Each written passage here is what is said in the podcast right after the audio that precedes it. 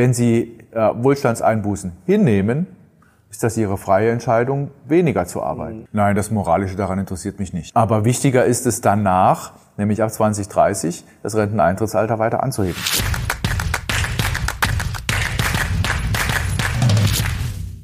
Servus Leute und herzlich willkommen in einem brandneuen Video auf meinem Kanal. Mein Name ist Mario Lochner und ich bin heute zurück mit einem der bekanntesten Ökonomen des Landes. Er ist Professor für Wirtschaftspolitik an der Uni Freiburg und Direktor des dort ansässigen Walter Eucken Instituts. Und er war zehn Jahre lang von 2011 bis 2021 Wirtschaftsweiser. Herzlich willkommen, Professor Lars Feld. Ja, wunderschönen guten Tag, gerne bei Ihnen. Herr Feld, das ist eine große Ehre und jetzt müssen wir aber gleich mit etwas Unangenehmem anfangen. Sie haben vor kurzem gesagt, die deutsche Wirtschaft dümpelt dahin.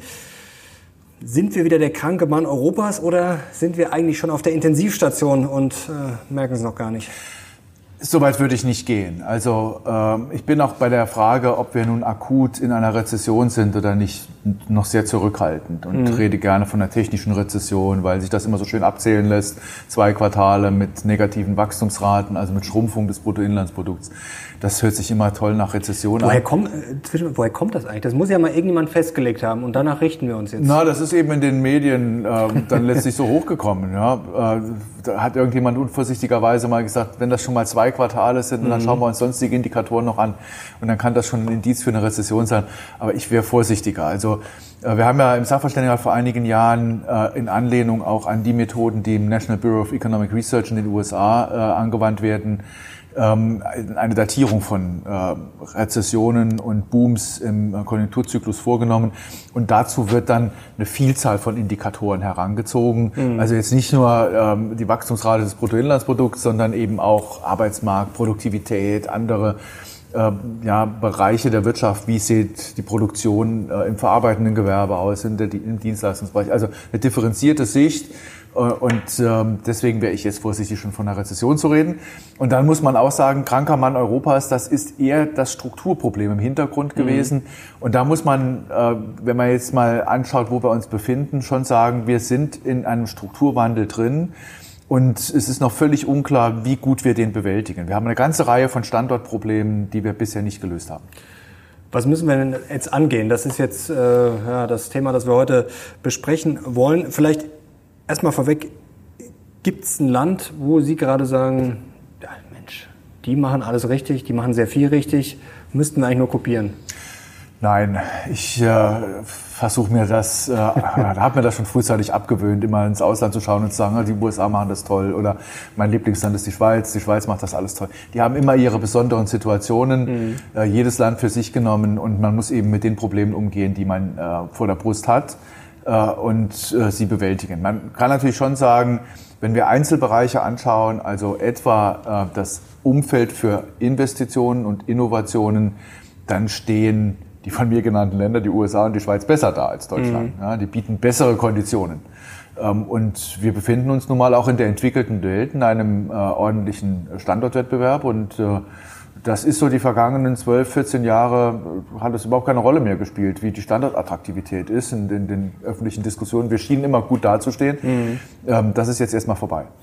Also haben wir vielleicht daraus einiges verschlafen oder haben halt gedacht, ja, passt schon. Also jetzt spreche ich auch mit vielen Experten und sehr viele sagen momentan, wenn ich Ihnen die Frage stelle, würden Sie in Deutschland investieren?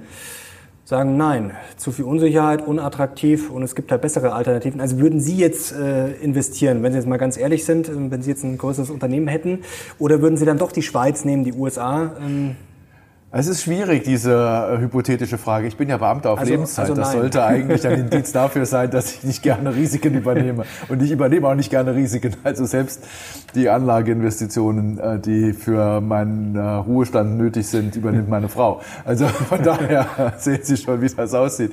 Nein, nein, der Punkt ist schon, ähm, wir haben ja Unsicherheiten auch woanders. Sie haben mhm. Unsicherheiten ähm, in den USA. Wenn wir in der nächsten Wahl ähm, Donald Trump als neuen Präsidenten da sehen, dann werden viele, auch europäische Investoren sagen, oh ja, ich weiß nicht, ob ich das machen soll. Mhm. Ähm, Im Hinblick auf die Schweiz ist immer die Unsicherheit da, äh, was passiert denn in Europa insgesamt? Die Schweiz ist davon ja ein Stück weit abhängig. Äh, wenn man in Europa wieder in eine äh, schwieriger ba äh, Banken-, Schulden-, Finanzkrise kommen sollte, was ja nicht ausgeschlossen ist angesichts der hohen Verschuldung im Euroraum, dann äh, würde die Schweiz davon in Mitleidenschaft gezogen, weil das Fluchtkapital sofort wieder in die Schweiz drängen würde. Mhm. Also äh, von daher, jedes Land hat da seine Unsicherheiten, mit denen man umgehen muss. Man muss einfach sagen, die in, ich, ich wiederhole es nochmal, die Investitions- und Innovationsbedingungen sind in den USA und in der Schweiz derzeit besser. Und äh, gerade die USA sind dann auch attraktiv für Direktinvestoren, die dort äh, produzieren wollen, ähm, aus der deutschen Industrie, ja, wenn sie in bestimmten Bereichen Forschung unternehmen wollen. Was machen die USA denn richtig? Denn jetzt sind sie ja ein Liberaler und ähm, wenn man jetzt über den Inflation Reduction Act spricht, da sagen ja manche böse Zungen schon, das ist ja fast schon Sozialismus. Also da schmeißt der Staat ja viel Geld drauf, was wir gerade eher nicht so machen. Also wir müssen auch gleich über die Schuldenbremse noch reden. Ähm, wie schätzen Sie das denn ein? Also offenbar ist es ja nicht ganz falsch. Auf der anderen Seite wird da ja auch sehr viel staatlich nachgeholfen. Also es kann Ihnen ja jetzt nicht ganz so gut gefallen, oder? Also erstens muss man mal sagen, dass der Inflation Reduction Act eigentlich ein Nachholen einer Politik ist, die die Europäer schon lange machen. Gerade mhm. auch Deutschland schon lange macht. Denn wir haben doch in großem Umfang erneuerbare Energien subventioniert. Das lief zwar nicht mhm. über den öffentlichen Haushalt, weil es über die EEG-Umlage lief und die Kundinnen und Kunden das direkt bezahlt haben über ihre Stromrechnung, aber es war eine massive Subventionierung. Und auch Next Generation EU auf äh, EU-Ebene, dieses ganze Programm mit, ihren, mit seinen Transferelementen, das zielt darauf ab, im Bereich Digitalisierung und Klimaschutz äh, massive Subventionen vorzunehmen. Und so wird das ja auch in den Mitgliedstaaten, wenn sie dieses Programm umsetzen, äh, ja, wahrgenommen. Ja, das muss man ja klar sagen. Es war ja nur mit Mühe äh, möglich, Italien davon abzuhalten, ein äh, Fußballstadion in Florenz mit diesen Geldern äh, zu finanzieren. Ja? Also, wenn Sie sich das anschauen, wir sind da alles andere als Waisenknaben und die USA holen das jetzt nach. Nur, wie immer, machen das die Amerikaner pragmatisch mhm. und klüger. Das, was hauptsächlich eingesetzt wird äh, beim Inflation Reduction Act, das sind Steuervergünstigungen. Da wird nicht versucht herauszufinden, was ist denn nun das genehme Unternehmen und ellenlange bürokratisierte Anträge gestellt, sondern das geht relativ rasch. Das könnte man ja. sich ja schon mal abschauen zum Beispiel. Das könnten wir uns abschauen, aber wir sind nicht bereit, im steuerlichen Bereich gegenwärtig in dieser Art irgendwas zu tun, sondern ähm, die zuständigen Ministerien des Bundes und der Länder versuchen herauszufinden, was ist denn nun die Technologie, die wir toll finden. Batterien, Batteriezellenfabriken, Mikrochip-Produktion. Da greift man sich dann immer was raus, was sozusagen der heißeste Schrei ähm, ist, den man noch einmal sich überlegen kann ähm, in den äh, Bürokratien. Und das ist typischerweise verfehlt. Das heißt, die Amerikaner erlauben es in diesen ähm, mit dem Inflation Reduction Act eben Innovationen und Investitionen zu tätigen durch allgemeinere Anreize, als wir das haben. Und das führt dann eben auch in der ganzen Bandbreite dazu, dass man vernünftiger äh, rauskommt. Insgesamt muss man sagen, die USA machen eine Wirtschaftspolitik, die eben liberaler ist. Okay, dann haben wir das schon mal geklärt. Wenn Sie jetzt gerade einen Wunsch frei hätten, Sie haben gerade schon von Steuervergünstigungen gesprochen, einen Wunsch, wollen wir einfach ganz frei denken, als Ökonom, für Deutschland, für Europa, was, was würden Sie machen? Was würden Sie ändern? Für Deutschland würde ich anderes ändern als für Europa. Okay, äh, beziehungsweise je nach den europäischen Ländern, je nachdem, weil Sie sich genau anschauen. Also auch hier gilt, jedes Land hat seine Besonderheiten und seine besonderen Probleme. Ich würde für äh, Deutschland tatsächlich äh, an der Steuerpolitik ansetzen. Mhm. Wir haben ja, was die Kostensituation der Unternehmen anbetrifft, nun eine Spitzenposition inne bei den Energiekosten. Das war ja früher, solange Russland die Ukraine nicht angegriffen hat, eine andere Situation. Mhm. Und wir werden durchaus auch mit der CO2-Bepreisung weiterhin hohe Energiepreise haben müssen. Ähm, das heißt, da können wir wenig ändern, also muss man in anderen Feldern kompensieren. Äh, und der Bereich, der sich am ehesten anbietet, ist die Steuerpolitik. Auch da sind wir, was die Belastung für Unternehmensinvestitionen anbetrifft, in, in einer Spitzengruppe. Je nachdem, welche Länder Sie äh, dazu nehmen, auf dem ersten, zweiten oder dritten Platz. Aber diese Form der Olympiade ist nicht gerade zielführend. Da gibt's ja einiges zu tun, oder? Ich habe vor wenigen Tagen einen Chart gesehen, da ging es um den Kapitalstock. Da sind wir aber mal richtig weit unten. Ähm, sehen Sie nicht so, so kritisch? Also, aber es gibt schon viel ja. zu tun, oder was Infrastruktur, Kapitalstock betrifft? Ich, ich sehe die Dinge durchaus auch kritisch. Ich bin nur vorsichtig, mhm. wenn Sie dann konkrete Berechnungen ansprechen. Man muss immer auch sehen, welche Annahmen da gesetzt mhm. sind für den Kapitalstock und äh, auch in, im Hinblick auf was sind wir dann veraltet. Also das muss man natürlich mhm. auch nochmal alles in Betracht ziehen. Ja? Klar, wenn wir umstellen auf Klimaneutralität, haben wir einen veralteten Kapitalstock und den ähm, aber in vielerlei Hinsicht ja schon zum guten Teil abgeschriebenen, aber immer noch sehr gut funktionierenden Kapitalstock mit fossilen ähm, Energien den steuern wir jetzt um in Richtung Klimaneutralität. Mhm. Das heißt, wir setzen einen ähm, immer noch funktionierenden Kapitalstock durch einen neuen. Die großen Wachstumsimpulse, die man sich davon vielleicht erhofft, das sehe ich nicht. Also da wäre okay. ich vorsichtiger. Die Wachstumsimpulse kommen nur, wenn damit auch nennenswerte Innovation verbunden ist, also solche, die sich am internationalen Markt durchsetzt und die deutsche Exportbasis stärkt. Ist das eigentlich, Stichwort Klimaneutralität, ist das noch echtes Eigentum? Sie als Ordoliberaler, glaube ich, kann man sagen, oder? Liberaler auf jeden Fall. Ähm, wenn der Staat mir vorschreibt, wenn ich jetzt Eigentum habe, ein Haus, was ich damit tun und lassen soll, wie ich es dämmen muss, welche Heizung ich einbaue, ist das noch echtes Eigentum? Ja, das ist schon noch echtes Eigentum. Sie verlieren ja das Eigentum an Ihrem Haus nicht. Dass Sie dann Regulierungen haben, äh, das äh, ist ja normal. Und wir werden schon auch feststellen, in welchem Maße im Altbestand der Staat dann tatsächlich eingreifen darf. Mhm. Da gilt schon auch die Eigentumsgarantie des Grundgesetzes ähm, und man darf ähm, die Eigentümer der Häuser sicher nicht überfordern. Äh, das wird ein Problem dabei sein. Ähm, und wir sehen ja jetzt auch bei allem, was in diesen Verhandlungen immer wieder mal so rausdringt an die Öffentlichkeit, äh, dass der Überarbeitungsbedarf hoch ist und auch die Überarbeitungs, ähm, der Überarbeitungswille in der, äh, in der Bundesregierung groß ist, um an dem Gesetz etwas zu ändern. Welche Schulnote, äh, Schulnote würden Sie denn der Bundesregierung geben bislang? Das steht mir nicht zu. Ich gebe keine Noten. Sind Sie zufrieden? Unzufrieden? Bin nie zufrieden. Bin aber auch nicht unzufrieden. Ähm, ich wusste, was, wie schwierig das werden würde mhm. in der Bundesregierung. Ich wusste, äh, dass die FDP eine schwierige Situation und Position haben würde. Ähm, und ich sehe aber auch die großen Herausforderungen, vor denen wir stehen, ähm, die sich auch durch den Ukraine-Krieg gar nicht so sehr verändert haben. Nur das Bewusstsein in der Bevölkerung ist stärker mhm. geworden, dass wir außen- und verteidigungspolitisch mehr tun müssen. Aber im Grunde war vorher die Herausforderung durch China schon sehr, sehr klar.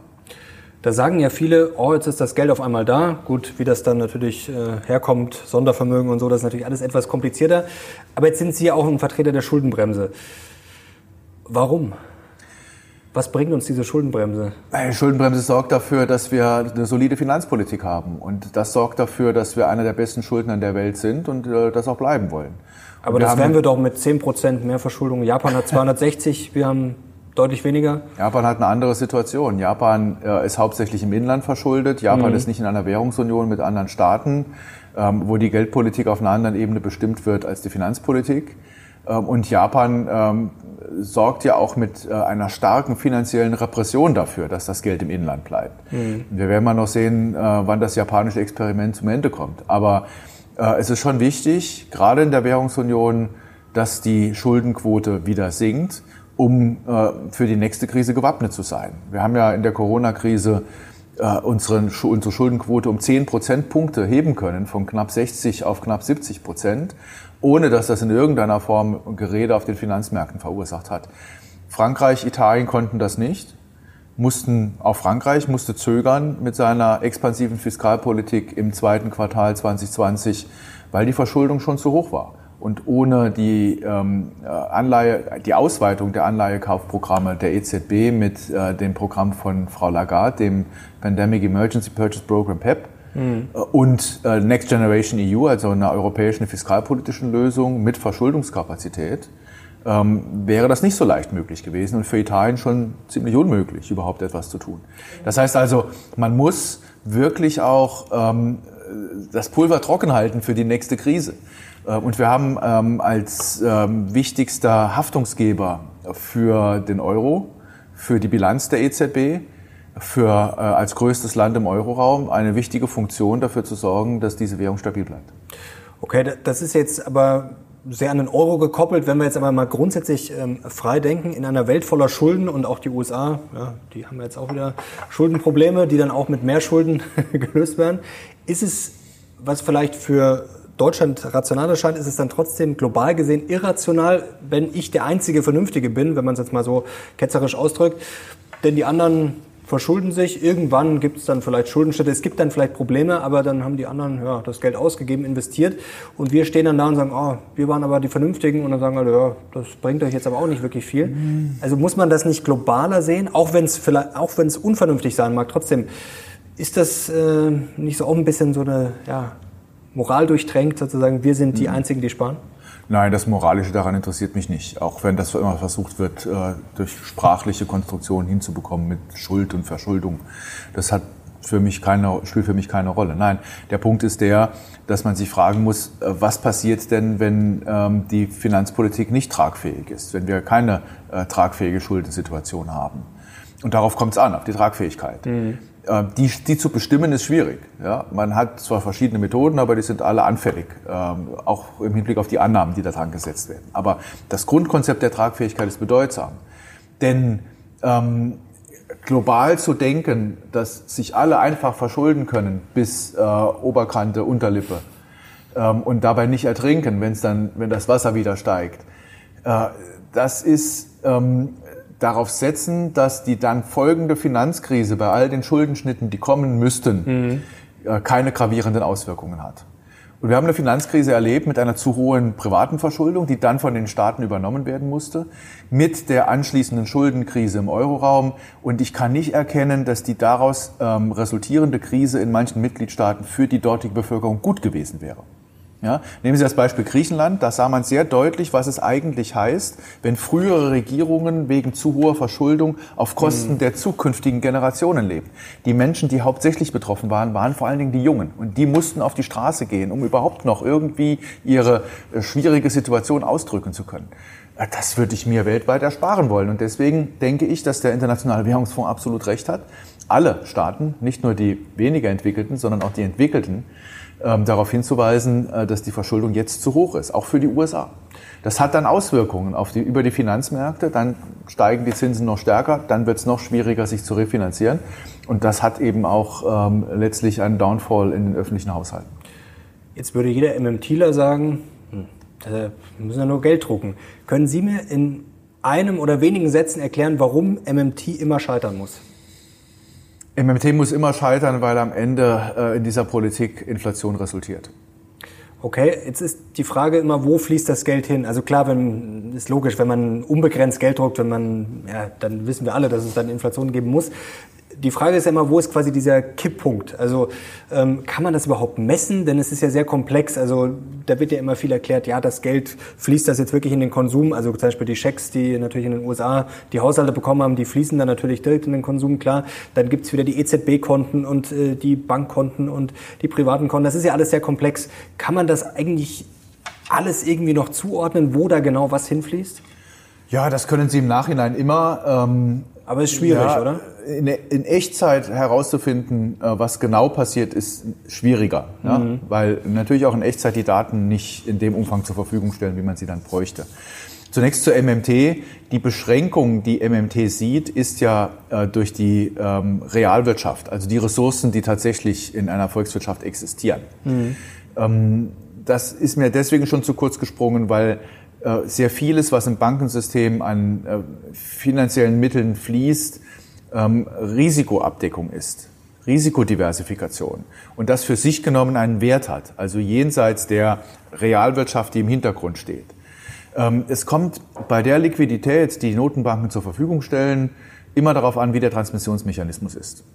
Ähm, und dabei spielt das Bankensystem immer eine wichtige Rolle. Mhm. Also haben wir zehn Jahre gesehen, von 2010 bis 2019, dass hohe Liquidität der Notenbanken, also insbesondere in Europa, die die äh, EZB bereitgestellt hat, eigentlich kaum in die Realwirtschaft geflossen ist. Da ist viel im Bankensystem hängen geblieben. Aber es war ja auch kein Wunder, denn wir hatten vorher eine Bankenkrise und dann mussten die Banken erst einmal ihre Bilanzen bereinigen. Ja, das haben sie über die mhm. Geschäfte, die die EZB angeboten hat, ganz gut hingekriegt. Ähm, während ab 2020 äh, war, äh, waren die Anleihekäufe der EZB eigentlich eher eine indirekte Refinanzierung der Staaten über die Sekundärmärkte. Also die dann höhere Verschuldung der Mitgliedstaaten ist über die Sekundärmärkte refinanziert worden. Mhm. Und das haben die Staaten dann auch direkt ausgegeben. Ja? Höhere Defizite hieß ja, da floss mehr in den Staatskonsum, Staatstransfers, staatliche Investitionen. Und das war preiswirksam. Ja? Das Angebot war restringiert, die Nachfrage hochgehalten und dann bekommt man Inflation. Was, ich habe vor kurzem mit einem MMTler gesprochen, der hat einen Gedanken geäußert, den fand ich ganz spannend. Der hat gemeint, ja, das Geld ja quasi ja, aus dem Nichts erzeugt werden kann. Beispiel Monopoly. Quasi am Anfang kriegt ja jeder erstmal Geld, das quasi irgendwie geschaffen wird. Das ist ein spannender Gedanke. Ähm, wie funktioniert das denn? Also irgendwo muss das Geld ja mal quasi künstlich hergekommen sein. Das ist ja, ähm, ja. woher weiß ich dann quasi, wann es zu viel ist? Also ich will nicht auf die Geschichte des Geldes rekurrieren, aber wir haben natürlich bei der Gründung der Bundesrepublik und auch bei der Wiedervereinigung eine Situation gehabt, dass jeder äh, Bundesbürger einen bestimmten Betrag bekommen hat. Mhm. Ja, und äh, dann hatte man die Möglichkeit, etwas zu kaufen. Und die Frage ist, sind die Ressourcen, die zur Verfügung stehen, die ich da kaufen kann, ähm, ist der Wert dieser Ressourcen jetzt ähm, äh, durch das Geld, was die Leute zur Verfügung haben, äh, gedeckt oder nicht? Ja? Ähm, oder schießt das, was die Leute bekommen an Geld über das hinaus, äh, was wir insgesamt an Ressourcen zur Verfügung haben? Mehr das Geldmenge so brauche ich ja, oder? Früher war es ja auch das Problem mit dem Goldstandard, dass man, um weiter zu wachsen, musste man dann mhm. ja auch wieder das, das... Ja, sie brauchen immer eine gewisse Ausweitung. Wenn die mhm. Volkswirtschaften wachsen, dann ist ähm, Geld ein wichtiges Schmiermittel. Mhm. Und insofern okay. sehr, sehr wichtig. Äh, deswegen zielen ja die Notenbanken nach all den äh, ja, vielen Jahren der Analyse von Goldstandards und festen und flexiblen Wechselkursen darauf ab, eine Inflationsrate von etwa zwei Prozent zu realisieren und nicht bei Null zu landen, mhm. ja, weil ihnen die Gefahr äh, zu groß erscheint, in Deflation abzurutschen. Man hat das ja nicht immer unter direkter, unmittelbarer Kontrolle in Echtzeit, sondern wir haben ungefähr die Vorstellung, dass äh, sich die geldpolitischen Maßnahmen in vier bis acht Quartalen erst umsetzen, also in ein bis zwei Jahren ähm, wirken. Und äh, deswegen muss man da immer schon vorsichtig sein. Also zwei Prozent Inflation ist ja Inflation. Mhm. Ja? Äh, das soll dann dafür sorgen, dass die Wirtschaft auch, eine wachsende Wirtschaft genügend Geld zur Verfügung hat. Was macht Ihnen denn gerade mehr Sorge, dass die Inflation immer noch hoch ist oder dass die Zinsen jetzt ja schon sehr, sehr schnell gestiegen sind und dann vielleicht erst noch nachwirken, vielleicht sogar noch weiter steigen? Heiner Flassbeck hat vor kurzem gesagt, äh, wir kennen ihn ja, äh, bringt es ja gerne steil auf den Punkt, ähm, die Zin EZB müsse die Zinsen senken, sonst drohe eine Katastrophe wie 1929. Also in der Bauwirtschaft, die liegt ja tatsächlich schon am Boden. Ähm, müssen die Zinsen vielleicht runter? Oder Nein. sollten sie besser nicht steigen, zumindest mehr? Nein, solange wir ähm, angesichts dieser doch sehr schnellen Zinsanstiege äh, keine weiteren Schwierigkeiten in den Bankensystemen sehen, ähm, wird die ähm, EZB und werden auch äh, andere Notenbanken, die Fed oder die Bank of England, ihr Zinsniveau hochhalten müssen, solange bis es sich dann wirklich nachhaltig zeigt, dass die Inflation runtergeht. Äh, wenn wir eine Reduktion haben von einem Monat zum anderen, äh, von sieben Prozent Inflation im Vergleich zum Vorjahresmonat zu sechs Prozent Inflation zum Vorjahresmonat, steigen mhm. die Preise ja weiterhin um sechs Prozent. Ja, Klar. Es ist immer schwierig, in zwei Differenzen zu rechnen, aber es ist nun mal so, äh, dass wir ähm, dann immer noch nennenswerte Preissteigerungen haben. Und die Notenbanken müssen mit einer restriktiveren Geldpolitik diese äh, Inflation in den Griff kriegen und äh, ja, nennenswert in Richtung 2% kommen, bevor sie überhaupt erst einmal aufhören können, äh, die Zinsen weiter ansteigen zu lassen. Mhm. Ähm, bevor wir dann zu einer erneuten Zinssenkung kommen, ähm, ja, müssen wir dann schon nochmal sehen, äh, ob das nun wirklich auch in diesem Sinne nachhaltig bei 2% liegt.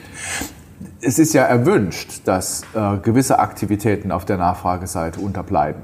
Deswegen ist diese Geldpolitik ja eine, die nachfragedämpfend wirkt über die Zinserhöhung. Unmittelbar in sehr zinsreagiblen Sektoren wie der Bauwirtschaft. Mhm. Ähm, da sieht man das sehr deutlich. Äh, in anderen ähm, ja, Teilen der Wirtschaft, in anderen Sektoren dauert es länger. Da spielen die Zinsen eine geringere Rolle. Ja. Es war immer wieder auch die Diskussion in der Niedrigzinsphase, ob das jetzt besonders interessant ist, weil man ja 0% Zins hat und dann haben viele, die Chemie beispielsweise, sagen müssen, Zinsen spielen eigentlich eine nachrangige Rolle. Aber äh, in dem Maße, in dem man jetzt auch äh, verstärkt wieder auf Fremdkapital zugreifen muss, spielen sie natürlich dann doch auch eine Rolle in anderen Sektoren. Wie kriegen wir denn da eigentlich mal wieder eine Normalität rein? Jetzt hatten wir sehr, sehr lange die niedrigen Zinsen, was ja auch keine Dauerlösung sein kann. Da hatten wir auch eine Inflation durch die Hintertür.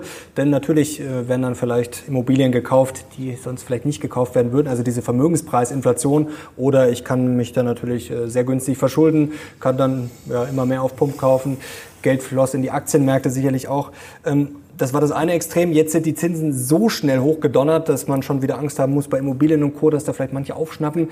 Äh, wann kommen wir denn mal zur Normalität zurück? Also einer etwas also die Zinsen, sind, die Zinsen sind schnell gestiegen, aber sie sind ja noch nicht hoch. Ja, das stimmt, ja. ja aber also, die Schnelligkeit überfordert ja dann da vielleicht doch den anderen. Ja, die Geschwindigkeit äh, ist schon kräftig, das muss mhm. man feststellen.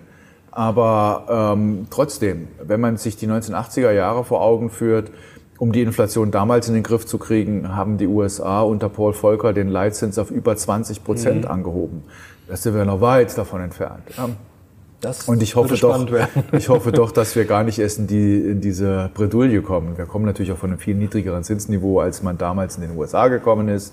Es war auch eine andere Wirtschaftslage und eine andere Struktur drumherum. Aber trotzdem, ähm, hohe Zinsen, also 4, 5 Prozent Zins ist noch kein hoher Zins in diesem Sinne, ja, absolut gesehen. Also Sie sind da doch entspannt, dass jetzt nicht entspannt. alles wir zusammenbricht. Hatten, wir hatten auch bei höheren Zinsen in den 80er, 90er Jahren Immobilieninvestitionen. So ist es Mhm. nicht. Ja, dann müssen halt die Renditen eben noch mal ein bisschen höher sein. Und es werden auch nur die Projekte realisiert, bei denen die Renditen eben höher sind.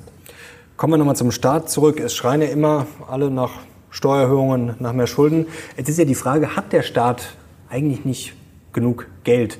Müsste er nur einfach vielleicht an mancher Stelle weniger ausgeben, dann wäre vielleicht auch an anderer Stelle viel mehr da. Wie schätzen Sie das ein? Denn ein Problem ist ja, man hört immer, es wird alles immer sozial ungerechter, aber wenn man sich dann die Zahlen anschaut, muss man natürlich vielleicht auch mit Inflation und Co. aufpassen, aber da fließt ja immer mehr Geld rein in den Sozialhaushalt. Also gibt es da massive Schieflagen aus Ihrer Sicht? Und man hat den Eindruck, je mehr Geld für die Sozialpolitik ausgegeben wird, umso größer sind die Aufschreie, dass alles ungerecht ist. Ich habe nicht den Eindruck, dass das wirklich viel hilft. Wir gehen nicht wirklich zielgenau mit den Mitteln um.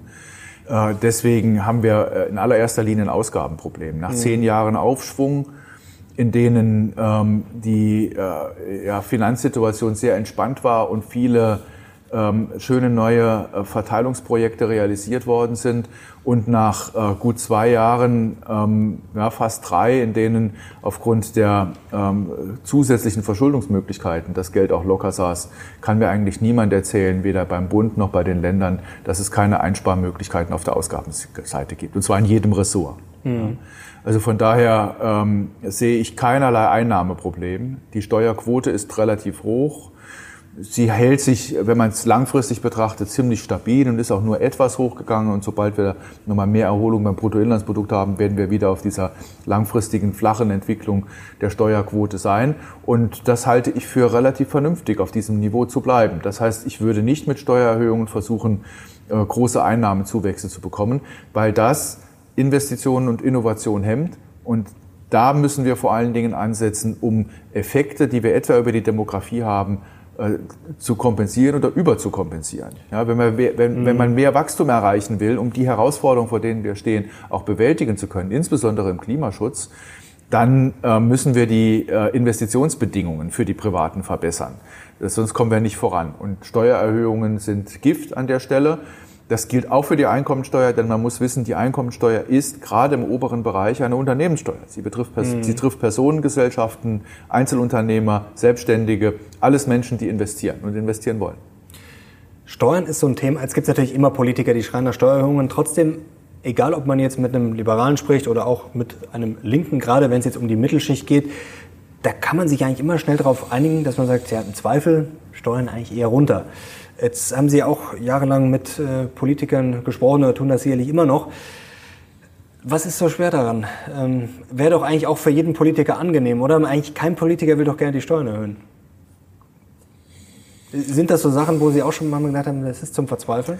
Ich bin nicht so äh, sicher, dass kein Politiker die Steuern erhöhen will. Ich höre eigentlich Manche regelmäßig. schon, das stimmt. Also ich habe seit den Bundestagswahlkämpfen 2009, 13, 17, 21 immer wieder Parteien gesehen, die die Steuern erhöhen wollten. Und je konkreter sie das gemacht haben, umso stärker sind sie von den Wählerinnen und Wählern abgestraft worden. Äh, Die Wählerinnen und Wähler, wenn sie dann nachher durchrechnen, wollen diese Steuererhöhungen eigentlich so nicht. Die wollen die Steuererhöhung immer für die anderen.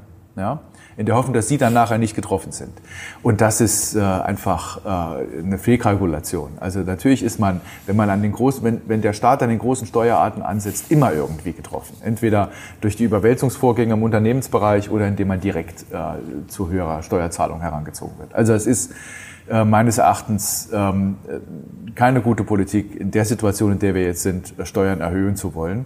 Ähm, es ist schwierig, auch Steuern zu senken, weil wir eben auch äh, hohe Investitionsanforderungen haben und man dann ja schon in diesem Gefüge, wenn man die Schuldenbremse einhält, Steuern nicht erhöht und höhere Investitionsausgaben will, dann muss man ja schon in anderen Ausgabenbereichen Kürzungen vornehmen. Aber ja? da haben wir gerade darüber gesprochen, das wäre ja durchaus, es ist dann natürlich unpopulär, schwierig, aber es wäre ja rational, oder? Es ist sinnvoll, ähm, aber äh, es ist auch politisch schwierig. Also das muss man ja erst einmal erreichen. Ja? Äh, und ich denke, dass man äh, das dann auch angehen sollte. Aber wie kriegen wir denn diesen ja, gefräßigen Staat kleiner? Denn jetzt wissen wir alle mit der Bürokratie, das ist ja schon gefühlt etwas, was sich selber immer mehr aufbläht, beziehungsweise man müsste sich ja quasi selber, der Staat müsste sich ja selber zurechtstutzen. Das ist doch unwahrscheinlich, oder? Da müssten sich ja quasi Leute selber, ich sage jetzt mal ganz polemisch, selber entlassen oder selber wegrationieren. Nun, da hilft so ein Instrument wie die Schuldenbremse sehr wohl. Wenn Sie jetzt okay. die heutige Situation anschauen mit den überbordenden Ausgabenwünschen, also beim mhm. ursprünglichen Haushaltsentwurf äh, waren ja die Ansätze um insgesamt 70 Milliarden überzeichnet. Dann hat man das mittlerweile runtergekriegt auf 20 Milliarden. Jetzt ist der erste ähm, äh, Schub an äh, weiteren Einsparnotwendigkeiten vom Finanzministerium kommuniziert. Dann fehlen jetzt vielleicht dann noch acht bis zehn Milliarden, die man nochmal irgendwo äh, herholen muss. Ähm, ja, das ist schon schwierig genug. Das heißt also, äh, wenn wir jetzt die Schuldenbremse nicht hätten, dann würden wir deutlich höhere Schulden machen. Ja, und dann wären diese Ausgabenwünsche auch nicht abzuwehren.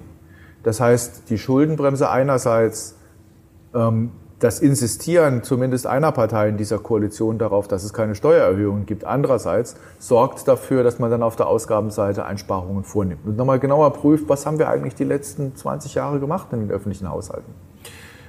Jetzt höre ich da auch raus, die Schulden im Zweifel, es, es gäbe ja gute Schulden. Also ich glaube, wir können uns jetzt alle darauf einigen, wenn jetzt wirklich das Energieproblem gelöst wird in den nächsten zwei Jahren, würden wir alle sagen, okay, vielleicht sind die Schulden gar nicht so schlecht. Das Problem ist nur, habe ich da rausgehört, im Zweifel landet das Geld nicht da, wo es hin soll, beziehungsweise ist immer sehr schwierig.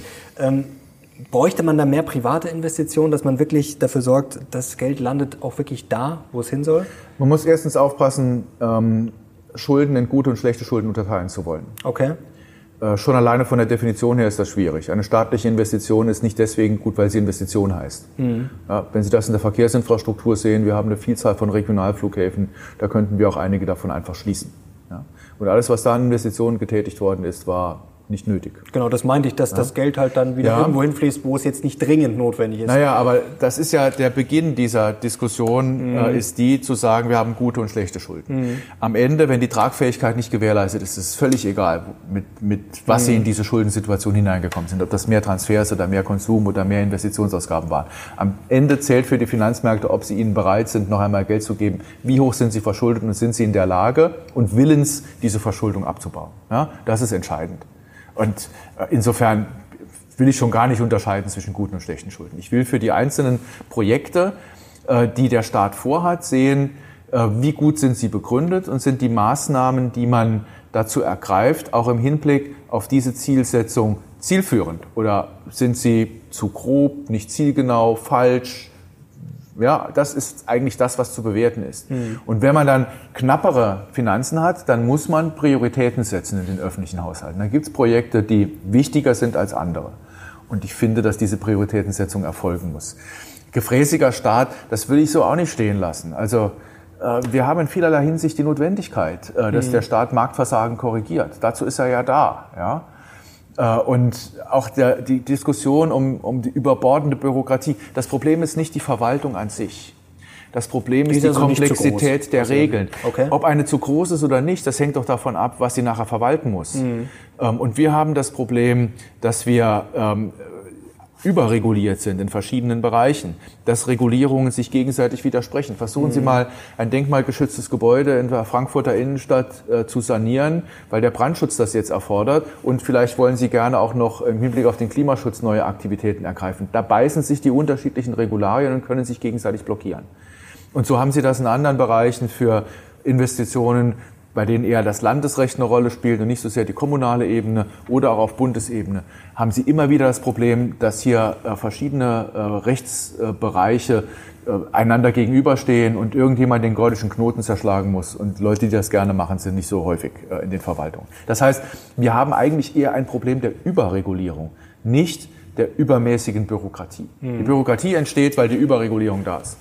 Okay, die könnte man in der Theorie auch leicht loswerden, in der Praxis wahrscheinlich. Äh, ausgesprochen schwierig. Ausgesprochen schwierig. Es ist ja immer eine Gemengelage, in der ähm, alle drei staatlichen Ebenen zusammenwirken müssen. Und die Bereitschaft ist nicht äh, bei allen Ländern und allen Kommunen da, den Bund hier zu unterstützen. Glauben Sie an Angebot und Nachfrage? Ja, natürlich. Warum funktioniert es dann teilweise in der Praxis dann doch nicht? Ähm, einfaches Beispiel, wir haben relativ äh, ja, viele Jobs und äh, das Problem mit den Arbeitskräften wird ja wahrscheinlich sich aufgrund der Demografie immer noch verschlimmern. Wir haben aber trotzdem äh, schon ein paar Arbeitslose. Das ist jetzt mal ein ganz simples Beispiel, und, aber ich glaube trotzdem viele Leute verstehen das nicht. Wie kann das sein?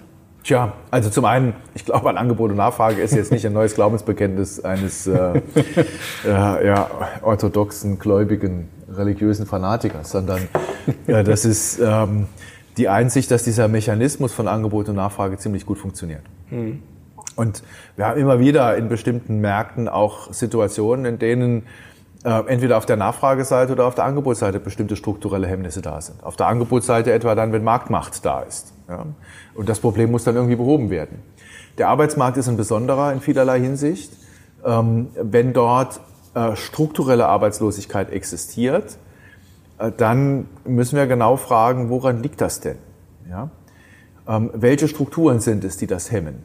Sind die Qualifikationsanforderungen, die wir in verschiedenen Tätigkeiten haben, äh, solche, die wir ähm, eben nicht matchen können mit der Qualifikation, den äh, die Arbeitslosen, die da sind, äh, noch füllen.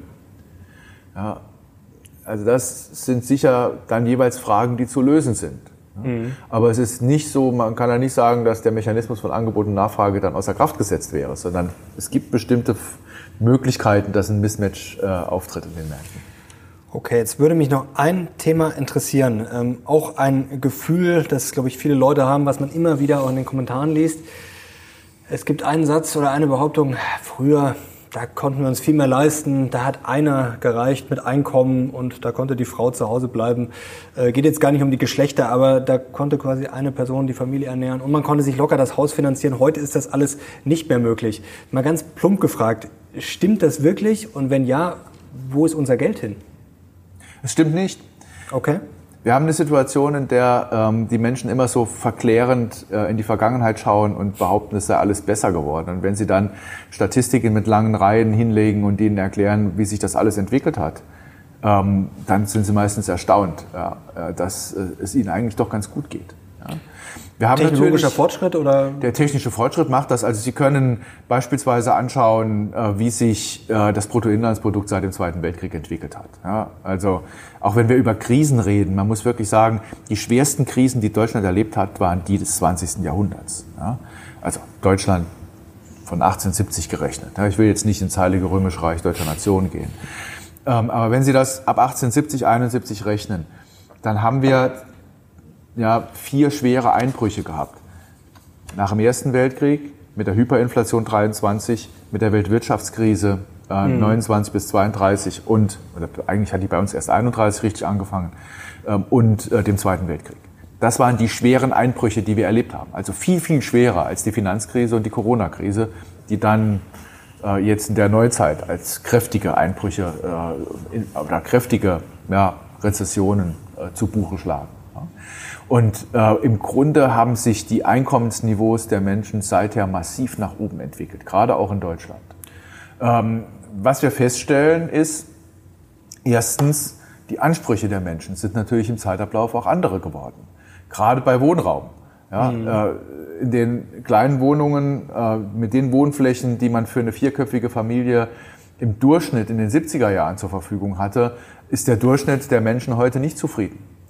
Und wir haben natürlich auch immer eine Verteilungsfrage. Aber selbst da können wir sagen, wenn Sie jetzt mal zurückgehen bis ins Jahr 2005, dass mittlerweile auch selbst die, und das unterste Einkommensdezil Einkommenszuwächse real und netto hat. Und nicht nur die darüberliegenden. Ja? Ähm, die ganzen Armutsgefährdungsmaßnahmen, die wir haben, die zeigen ja immer nur an, dass ähm, ja, die unteren Einkommensgruppen weniger Zuwächse haben als der Median. Das ist also eigentlich eher ein mhm. Verteilungsmaß und misst Armut nicht richtig. Ja? Also das, was nun, nun wirklich Armut mhm. darstellt. Und da haben wir also äh, in der Verteilung auch eine andere Situation. Man muss immer auch wissen, dass in die unterste Einkommensschicht sehr viel Migration stattfindet von unqualifizierten Arbeitskräften aus dem Ausland. Und äh, da muss man sich ja noch nicht wundern, wenn dort die Einkommensdynamik eine andere ist als in obersten. Aber selbst dort gibt es die Einkommenszuwächse. Also insofern ist es einfach nicht korrekt. Vielleicht noch das Thema Rente mit 63. Jetzt wird ja auch über die Vier-Tage-Woche ähm, gesprochen, bedingungsloses Grundeinkommen und Co. Wie schätzen Sie das ein? Es gibt ja diese schönen Statistiken, die werden immer gerne jetzt herangezogen mit, ja, die Deutschen sind so faul und arbeiten immer weniger. Da muss man natürlich dann schon mal die Teilzeitkräfte rausrechnen. Also das ist immer alles sehr komplex. Es wird dann immer, Sie haben es vorher auch gesagt, da wird dann immer ein, ein Chart, eine Grafik hingeknallt. Ähm, wie sind wir denn da aufgestellt? Also können wir uns eine Vier-Tage-Woche leisten, weil wir einfach immer produktiver werden, weil wir doch noch immer einen ganz guten, auf einem guten Niveau sind? Wäre das ein völlig falsches Signal? Ähm, Rente mit 63 mit dem Demografieproblem? Also was würden Sie angehen oder was würden Sie besser bleiben lassen? Wenn man tatsächlich den, äh, den Wohlstandszuwachs über Einkommenszuwächse in der Zukunft ähm, so realisieren will, wie wir das im letzten Jahrzehnt gehabt haben, mhm. dann wird man nicht weniger arbeiten können. Denn wir haben schon alleine aufgrund der Demografie das Problem, dass sehr viele Arbeitskräfte aus dem Arbeitsprozess rausgehen. Ein guter Teil der Investitionen in anderen Gegenden dieser Erde, die die Unternehmen vornehmen, hat auch damit zu tun, dass wir ein demografisches Problem haben. Und äh, nur äh, im Hinblick auf die Finanzierung der Sozialversicherungen lässt sich sagen, dass das keinesfalls zu lösen ist, wenn die Einheimischen, die jetzt da sind, weniger arbeiten. Ja? Das gilt sowohl für die Wochenarbeitszeit, für die Jahresarbeitszeit wie für die Lebensarbeitszeit. Das heißt, äh, im Grunde, äh, wenn Sie keine Wohlstandseinbußen haben wollen, müssen die Menschen länger arbeiten. Wenn Sie äh, Wohlstandseinbußen hinnehmen, ist das Ihre freie Entscheidung, weniger zu arbeiten. Mhm. Aber das gesetzlich zu dekretieren, eine Vier-Tage-Woche beispielsweise gesetzlich festzulegen, halte ich für den falschen Weg. Das soll in der Tarifautonomie festgelegt werden und dann müssen die Unternehmen sagen, was dann passiert. Ja? Dass das nicht mit Lohnausgleich einhergehen kann, sondern mit Lohneinbußen. Ich glaube, das muss dann jedem da auch letztlich klar werden, beziehungsweise mit Minderlohnsteigerungen. So wird das ja dann äh, am Ende versucht äh, umzusetzen. Die Produktivitätszuwächse, die wir erwarten können, kommen vor allen Dingen über Innovation. Mhm. Und dazu muss man schon äh, einiges ändern an den Rahmenbedingungen, um das hinzubekommen. Ich würde also ich bin bei der Rente mit 63 immer kritisch gewesen. Ich mhm. sehe auch noch eine Chance, äh, dass man wenigstens aus rechtlichen Gründen eine Chance, dass man sie noch abschaffen kann. Ich weiß nicht, ob das in den wenigen Jahren, die sie jetzt noch läuft, bis sie wieder auf eine Rente mit 65 für langjährig Versicherte angewachsen sein wird, ob das noch äh, wirklich so wichtig ist. Aber wichtiger ist es danach, nämlich ab 2030, das Renteneintrittsalter weiter anzuheben. Und zwar indem man eine feste Bindung an die fernere Lebenserwartung vornimmt. Und dann werden wir auch Anstiege über 67 Jahre hinaus haben. Letzte abschließende Frage. Wie geht man denn als Ökonom mit einem Trend oder ja, einem, ja, einer Hoffnung wie KI um? Jetzt wissen wir natürlich alle nicht, wird das der Megaflop, wird das wirklich nur ansatzweise so, wie es uns viele versprechen? Trotzdem, sagen wir, es wird erfolgreich, es wird das Leben verändern, dann wird es ja viele Menschen arbeitslos machen. Das klingt immer sehr negativ. Es wird natürlich auch neue Jobs schaffen und es wird dann vielleicht auch ja, das Demografieproblem lösen. Wenn man es mal positiv denkt, kann man sowas nur ansatzweise einschätzen? Das ist eigentlich unmöglich, oder? Man kann Innovationen und ihre Auswirkungen nicht a priori abschätzen. Äh, deswegen sind es ja Innovationen und man muss eben auch vorsichtig sein, was man dann daran knüpft. Und vor allen Dingen, welche politischen Maßnahmen man vielleicht heute schon ergreifen will im Vorgriff auf irgendwelche projizierten Effekte von Innovationen. Verbote sind ja so ein Reflex. Das ist, ja, davon halte ich überhaupt nichts. Ich würde ähm, solche Innovationen und ihre Effekte, auch die KI, erst einmal vorsichtig optimistisch angehen mhm. und die Chancen sehen, die eine neue Technologie bringt ähm, und mich dann hüten, irgendwelche Horrorszenarien zu unterschreiben, die im Hinblick auf die ähm, Arbeitsplatzeinbußen oder ähnliches immer wieder getätigt werden. Was wir im Zeitablauf sehen, sehr eindeutig, ist, dass gerade Deutschland mit seinem äh, Industriestandort eher von diesen Innovationen profitiert hat. Mhm. Die bisherigen Automatisierungen, Robotisierungen und Digitalisierung, die wir schon erlebt haben, haben dafür gesorgt, dass wir insgesamt sogar einen Beschäftigungsanstieg bekommen haben. Das heißt nicht, dass wir in allen Regionen dann gut aufgestellt sind, aber in der Summe gesamtwirtschaftlich ist das ein Beschäftigungsanstieg gewesen. Im Unterschied zu den USA beispielsweise. Ja? Äh, und das heißt dann auch, dass man sich schon fragen muss, ist denn unser, ist unsere Struktur, ist unser System gut auf die negativen Effekte von solchen Innovationen ausgerichtet. Dazu haben wir beispielsweise Regionalpolitik, unsere Sozialpolitik fängt auf. Da ist eigentlich unser Wohlfahrtsstaat in den Grundzügen gut aufgestellt.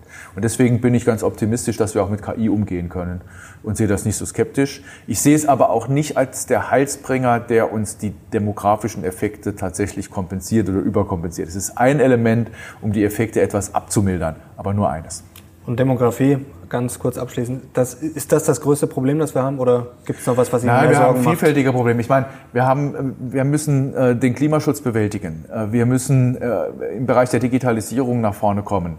Wir müssen im Bereich der Demografie Veränderungen herbeiführen. Das größere Problem, das ich im Moment akut sehe, ist die Außenpolitik.